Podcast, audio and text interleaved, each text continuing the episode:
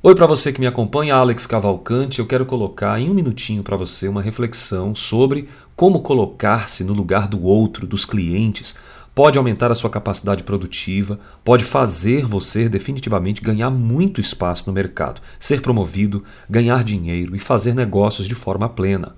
Pratique a escuta, pergunte sobre os sentimentos do, do seu cliente e muito cuidado nessa hora para você não passar em áreas que são comprometedoras. E por fim, histórias, histórias que podem motivar.